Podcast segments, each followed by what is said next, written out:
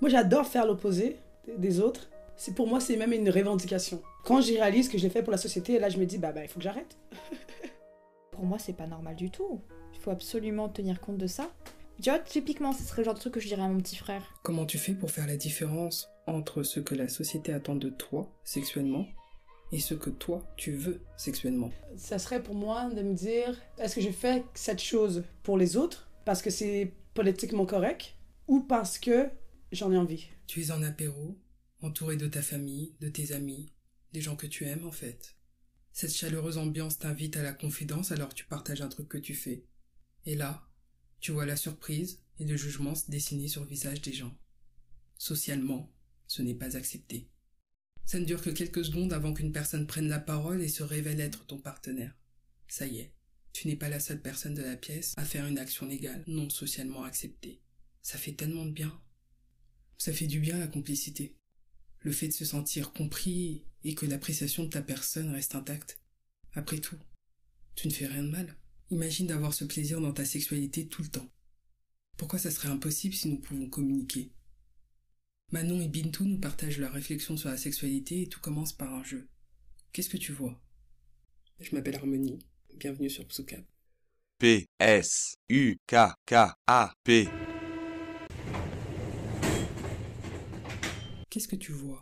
Pour moi, cette image, je l'apprécie beaucoup, je, la trouve vraiment intéressante. Parce que, tu vois, là, il y a la moto, tu as l'homme noir euh, qui a l'air quand même, euh, tu sais, avec un air un peu peut-être sévère.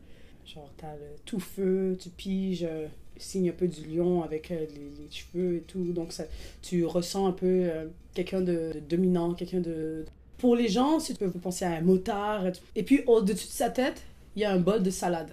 Pour moi, c'est. Ben, si tu regardes cette personne-là, tu te dis, ben là, tu as tous les préjugés. Tu te dis, c'est un noir, motard, dominant, tout feu, tu piges, euh, genre, tu sais, c'est genre, c'est un caïd, attention. Mais dans sa tête, ses idées, c'est une salade, c'est bon pour la santé, tu vois. Faut pas se fier euh, à l'apparence. Parce que dans la tête de quelqu'un, la personne peut être euh, une personne incroyable, avec des bonnes idées, avec des bonnes valeurs. Donc pour moi, ça serait ça, cette image. Ça serait attention à l'apparence. Bah oui, regarde, t'as des pacanes, t'as de beaux petits fromages, de la roquette. Euh, t'as aussi des betteraves, tu vois, qui est genre super bon pour la santé. Donc, ouais. Ça serait de pas se fier à l'image. Tu sais pas qu'est-ce que quelqu'un a dans la tête. Ne pas se fier à l'apparence. Est-ce que c'est pareil dans la sexualité? Ouais. Parce que j'ai souvent rencontré des personnes qui semblent super euh, clean et tout, et puis genre la journée d'après, tu, tu te réveilles le matin, euh, tu vas faire un test, puis là, tu apprends que la personne t'a fouillé un truc, tu vois. Donc tu as un cadre en main. Qu'est-ce que ça t'évoque? Qu'est-ce que ça m'évoque? Je sais pas pourquoi, je vois aussi un peu du consentement là-dedans. Pour moi, il n'y a pas de sexe sans consentement, tout simplement. C'est ça que bah là, tu vois, c'est ça ce que je te disais. En effet, le sexe c'est sacré, puis c'est tellement personnel, et je pense que ça vient de chercher vraiment dans ton plus toi profond que si tu fais des choses euh, malgré toi ou si tu fais des choses c'est si tu forces les choses, c'est faut surtout pas le faire. Puis ça a tellement pas de sens pour moi de faire du sexe en, en sentant que l'autre est pas là.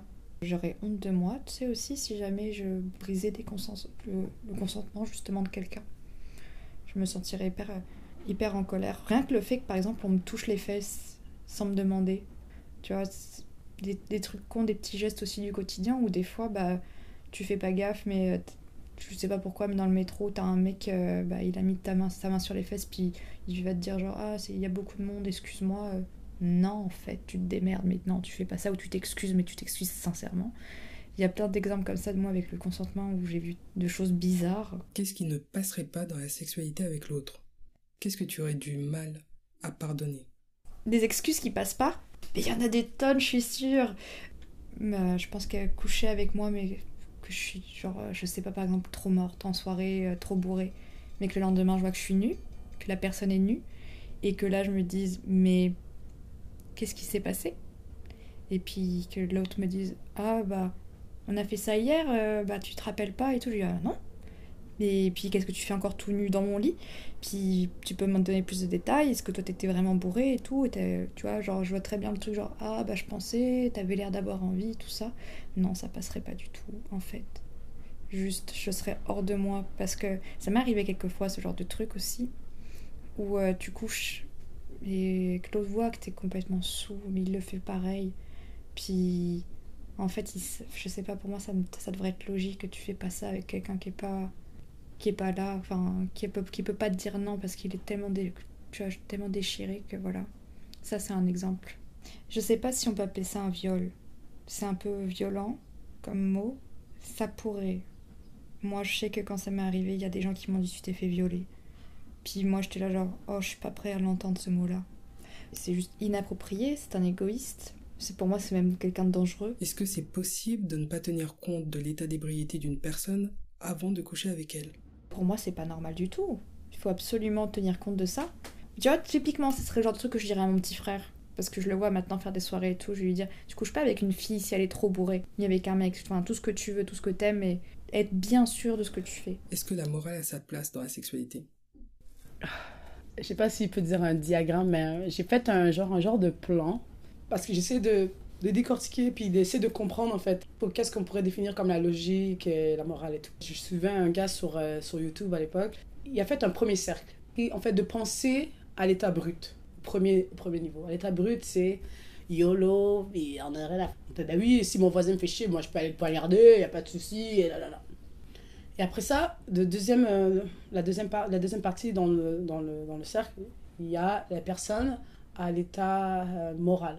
L'état moral, c'est les gens qui vont dire Ah, mais tu vois, on peut pas tuer quelqu'un parce que moralement, c'est pas correct. Tu vois Et après, le dernier niveau du cercle, euh, j'ai placé euh, les personnes, personnes religieuses. Pourquoi je les ai mis plus haut que les personnes morales? C'est euh, l'idée que ces personnes-là, ils se basent pas sur juste sur tu sais, parce que la morale est basée sur quoi en fait? Tu vois, c'est genre, qu'est-ce que t'en sais? Qu'est-ce que t'en sais? Qu'est-ce qui est bon? Qu'est-ce qui est mal? Tu vois. La morale est basée sur l'éducation qu'on te donne. C'est comme euh, aujourd'hui on dit que tu peux pas euh, coucher avec des enfants, mais si tu regardes euh, dans la même, dans le même, la même planète, dans l'époque grecque, c'était possible. C'est même aujourd'hui, tu vas en Thaïlande, c'est possible pour des hommes de, acheter des petits, des, des jeunes garçons et, et, et etc. tu vois, tu sais déjà qu'est-ce que je veux dire. Donc, pour moi, c'est des personnes qui, qui se disent, bon, t'as l'état moral, mais après ça, il y, a plus, en fait. Il y a- il y, a, beaucoup plus loin que ça. Il y a probablement quelque chose. Et c'est pas parce que je peux pas l'expliquer que ça veut dire que ça n'existe pas. Tu vois, ils acceptent qu'ils ils savent, ils connaissent probablement pas toute la vérité. Les, les personnes moraux vont dire, ah, ben, tu la morale dit. Et puis, les, les philosophes vont dire, ouais, mais ils, ils vont poser des questions, ils vont questionner, ils vont se poser des questions. Et la deuxi- le deuxième cercle, j'ai mis les personnes croyantes. Parce que ces personnes-là, elles disent, ok, je pense à tout ça, tout ça, tout ça, tout ça, mais j'en sais rien. Il y a probablement quelque chose, c'est possible quelque chose de plus grand que moi, et c'est pas grave. J'ai mis personnes croyantes. Et dans la deuxième case, dans le deuxième cercle, j'ai mis les personnes, euh, j'ai mis les discernements neutres. Ça veut dire que, bon, j'ai déjà été à l'état brut, j'ai déjà pensé de manière brute, j'ai déjà pensé de manière morale, j'ai déjà essayé de philosopher, j'ai déjà pensé un peu de manière croyante. Mais là, je décide de ne pas prendre position. Il n'y a pas de bien ou de mal. Tu vois, c'est, je me dis pas. Donc, donc, pour moi, ça me permet dans la vie de, peu importe qu'est-ce que je reçois de n'importe qui, ben, de pas me frustrer parce que je suis pas d'accord avec ce qu'il pense. Il n'y a pas de bien ou de mal. tu. J'ai fait mes recherches aussi dans le sens où tu grandis dans un monde croyant et puis tu restes dans ça et puis tu dis c'est juste ça. Tu vois. Donc j'essaie de bouger un peu, de, de réfléchir et puis euh, après ça, t'as les, t'as les, pour moi, il y a les maîtres. Tu vois, c'est ceux qui sont complètement euh, détachés de tout et puis vraiment en pratique, pas juste euh, dans l'idée. C'est quoi être libre dans sa sexualité? Libre dans la sexualité, euh, pour moi, euh, ça serait de non seulement vivre euh, sa sexualité sans frontières. Moi, je veux que ma sexualité se passe d'une certaine manière parce que j'en ai envie, mais pas parce que la société dit qu'elle doit se passer d'une certaine manière. Est-ce que le consentement en état d'ébriété garde toute sa valeur? C'est dur, c'est très très dur parce que c'est tellement c'est très très contextuel aussi. Ce qu'il y a à être ivre et a être ivre. Moi je trouve qu'il a pas tant sa valeur dans le dans ce contexte-là personnellement, mais c'est très très perso- enfin je pense que c'est très subjectif ça après.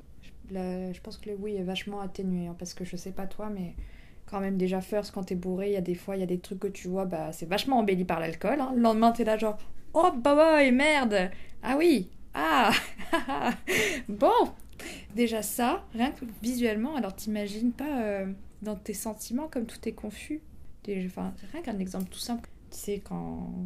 Comment les gens partent au quart de tour quand ils sont bourrés ou déchirés par d'autres drogues ou je ne sais quoi. Alors t'imagines pour ça, comme ça doit être, tout doit être décuplé, tu vas très facilement dire oui à je sais pas quoi. hein. Franchement, le coup du euh, tu fais l'amour juste après euh, le café, ça c'est champion par contre. Moi j'ai envie de te dire, ouais, ça c'est fort. Faut le vouloir. Qu'est-ce que ça t'évoque? Je vois comme as ouvert, genre quelqu'un qui est ouvert. L'ouverture d'esprit. Ouais, genre je vois un talon haut, genre. euh, ben, c'est pas seulement un talon haut, c'est genre plateforme, genre super excentrique. Je vois la main d'une personne qui peut me sembler comme une main d'une femme. Ça pourrait la- le bras d'un homme, hein, tu vois, faut pas. Mais je vois un bras euh, qui me semble féminin. Et dans la main, j'ai peut-être une cigarette électronique, peut-être un stylo, peut-être un peu d'argent dans la main, un appartement. L'idée un peu de, je sais pas, tu vois, quelqu'un qui est libre, euh, qui est peut-être dans le monde un peu adulte, qui vit sa vie, qui est en appart, qui se gêne pas de s'habiller de la manière qu'elles veulent. Moi, c'est ça que je vois. Est-ce que ta façon de t'habiller en dit long sur ta sexualité? Hmm. Hmm. Ouais, j'ai quand même des tenues de contexte. hein, euh. Ça peut, en- ouais, ça peut dire des choses. Je vais montrer quand le sexe doit être accessible selon ma tenue, quand il va pas l'être, genre aussi. Par exemple au travail, no job in job, hein, tu vois, je sais pas si on te l'a déjà sorti celle-là, mais attention, tu vois, donc euh, je vais pas m'amuser à venir avec tous mes talons, avec, euh, avec les belles, euh, enfin tu vois, genre tout l'attirail, tu vois, genre bon, live là, mais en fait je le fais dehors. Je le ferai pas au travail parce que justement faut pas mélanger tout ça. Mais j'aime bien bien m'habiller aussi, donc... euh, Là, je te dis juste pour moi. Après, je vais te dire ce que je pense quand je regarde quelqu'un qui s'habille, ce que ça m'évoque. La fille, elle annonce son plan. tu vois. Euh, ouais, donc par exemple, déjà au travail. Ensuite, euh, j'ai clairement des tenues fétiches. Genre quand je veux séduire, où je me dis, ok, là, ça va être, c'est ma robe de séduction. C'est ma petite combi de séduction. Et pour tel type de séduction. Tu vois, genre, bon, bah là, je veux passer à la vitesse supérieure. Il y en a, et il y en a des plus cool, genre. Je vais prendre la tenue, euh, de la, petite, la petite fraîche mignonne, tu vois, mais on n'en dit pas trop. Genre, on reste dans la simplicité, on apprend à connaître l'autre, voilà. En gros, c'est ça. Comment tu as appris ça? Comment j'ai appris ça? Alors, après avoir été euh, habituée à m'habiller euh, chez la boutique du mauvais goût pendant euh, les 20 prochaines- premières années de ma vie, j'ai compris que je choperais personne si je faisais pas un petit effort. Et je voyais... Et je voyais mes amis autour de moi s'habiller chicks, tu vois, alors super belles mais avec beaucoup de style. Puis elles avaient des super copains. Ou euh, toujours elles repartaient avec quelqu'un en soirée et tout ça. Puis moi j'étais là, genre, même moi je les regardais en me disant, waouh, elles sont super canons. Puis des fois je les ai vus dans des moments où elles étaient vraiment pas canons du tout. hein. Mais euh, c'est ça, je me suis dit au bout d'un moment, mais allez, vas-y, fais un petit effort, t'essayes des talons, allez, on se brosse les cheveux, mets des décolletés, des papeurs, et ça va bien aller. Donc au début c'était un peu du mimétisme. Et après je me suis trouvé un semblant de style, si on peut dire. Un style à part entière, mais. Deuxième partie de mon plan. Maintenant, c'est comment, quand je vois les autres, ce que ça m'évoque de leur sexualité? Bah alors déjà, premièrement, le truc basique depuis ado, une, fille par exemple qui a les cheveux courts, les baskets, tout ça, qui peut avoir des fringues, on va dire, de mec, t'as tendance à vouloir dire ah elle est peut-être lesbienne. Ce qui peut être aussi de, de faux indices. Je me suis rendu compte au fur et à mesure du temps là, c'est carrément possible aussi. L'habit ne fait pas le moine. Ça peut être juste aussi parce que la personne trouve ça très cool et très beau. Donc pourquoi forcément sexualiser ça? Tout comme les mecs euh, efféminés, efféminés dans leur tenue, en tout cas vestimentaire, t'as tendance à vouloir dire euh, ah bah il est peut-être gay celui-là. Mais en fait non, c'est un dandy, tout simplement. Ou autre chose, ou ce qu'il veut. En fait, ça a été très intéressant parce que euh, j'ai beaucoup appris sur l'apparence vestimentaire grâce à un ami qui est drag queen. J'ai vu la transformation du moment où t'étais juste tel gars, enfin, on va l'appeler Jocelyn, et qu'il est devenu euh, Josiane, tu vois. Ce monde-là où un jour il est arrivé au bureau hab- habillé en Josiane, ça a fait le même effet que Laurence Anyway. C'était beau. Il était tellement classe. Il marche mieux en talons que moi. Ça, c'est super grand, super beau. Enfin, beau et belle à la fois. Genre, s'il est Jocelyn, c'est un mec magnifique. Josiane, c'est pareil. Mais lui, tu vois, au premier abord, tu t'en doutes pas du tout, du tout, du tout qu'il soit gay ou même qu'il aime faire ça. C'est que par des petits indices après que tu vois ça. Bon, il m'a demandé quelques fois souvent en soirée de me prêter des robes. Donc déjà, c'est un petit indice quand même. Genre, ah, c'est marrant, ça te va super bien. Et en fait, tu vois qu'il le refait souvent. J'ai vu que pour lui aussi, c'était euh, important, les habits. Et pour s'affirmer lui aussi dans sa, dans sa sexualité, dans, dans la sexualisation qu'il veut montrer. Que voilà. Comment tu fais pour faire la différence entre ce que la société attend de toi sexuellement et ce que toi tu veux sexuellement Ça serait pour moi de me dire est-ce que je fais cette chose pour les autres parce que c'est politiquement correct ou parce que j'en ai envie? Et si tu te rends compte que tu as vécu ta sexualité pour la société, qu'est-ce que tu fais? Moi, j'adore faire l'opposé des autres. C'est pour moi, c'est même une revendication. Quand j'y réalise que je l'ai fait pour la société, là, je me dis, bah, bah il faut que j'arrête. Parce que ouais, j'ai envie de faire quelque chose d'autre, j'ai envie de faire les choses différemment. Mais là, je, suis malheureuse parce qu'il y a quelque chose qui me retient. Tu vois, c'est pas moi qui me retient, c'est les voix dans ma tête que j'entends, mon père qui est comme. Une fois, on, faisait l'amour et tout, et puis la personne, la personne, elle a joui, ou- et, et- etc. Et puis je lui ai dit, ben, tu pensais à quoi quand ça se passe? Et la personne m'a dit, euh, moi, j'imaginais qu'il y avait des gens qui nous regardaient. Et moi, à l'époque, moi, je sortais de l'éducation de mes parents et tout. Et puis, moi, j'ai grandi avec euh, Dieu, euh, l'église et tout. Mais là, moi, j'ai pété un câble. Ben, j'ai pas pété un câble. ben, ça m'a mis mal à l'aise. Je me suis dit, ben oui, il y a quelqu'un qui nous regardait. Il y a quelqu'un qui nous regardait, c'est sûr. Et c'était Dieu. tu vois? La, personne avec qui je sortais, elle est partie à rire. Elle s'est dit, non. Tu sais, la personne, elle pensait euh, euh, tu sais, à trois hommes qui nous regardent et tout. Moi, j'ai dit non, c'est Dieu. Et il est pas content de me voir en train de faire des jeux de jambes et tout, tu vois. Donc là, j'ai réalisé que, tu vois, j'étais comme un peu programmée en fait.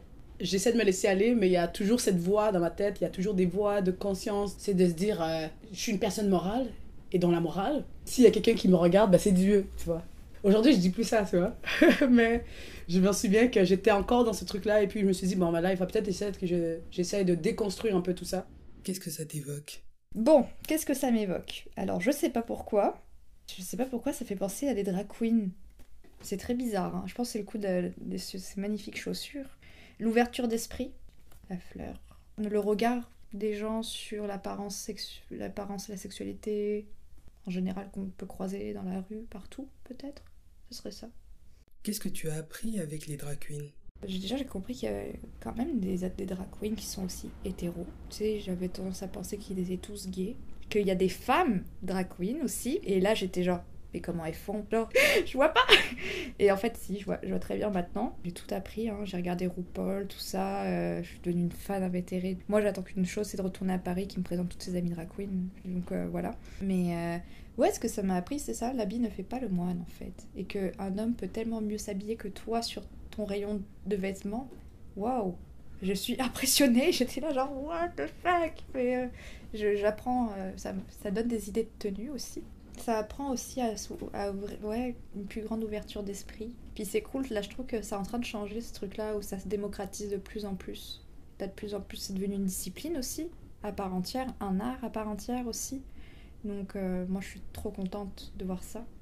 Parce que quand j'étais petit, je regardais La Cage aux Folles avec mon grand-père et puis, tu sais, c'était bizarre. C'était plus, euh, le drag queen pour moi c'était juste un show d'humour étrange.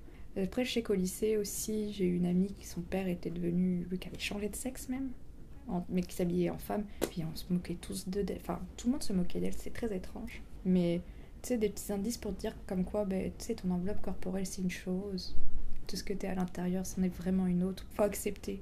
Faut vraiment accepter les choix des autres et puis il faut faire attention aux mots que tu peux employer vis-à-vis d'eux. Maintenant, à mon travail, par exemple, je dois toujours commencer au boulot à demander le genre de la personne. Il, elle, yel, tout ce que tu veux. Je savais même pas qu'on disait yel, moi. J'étais genre, ok.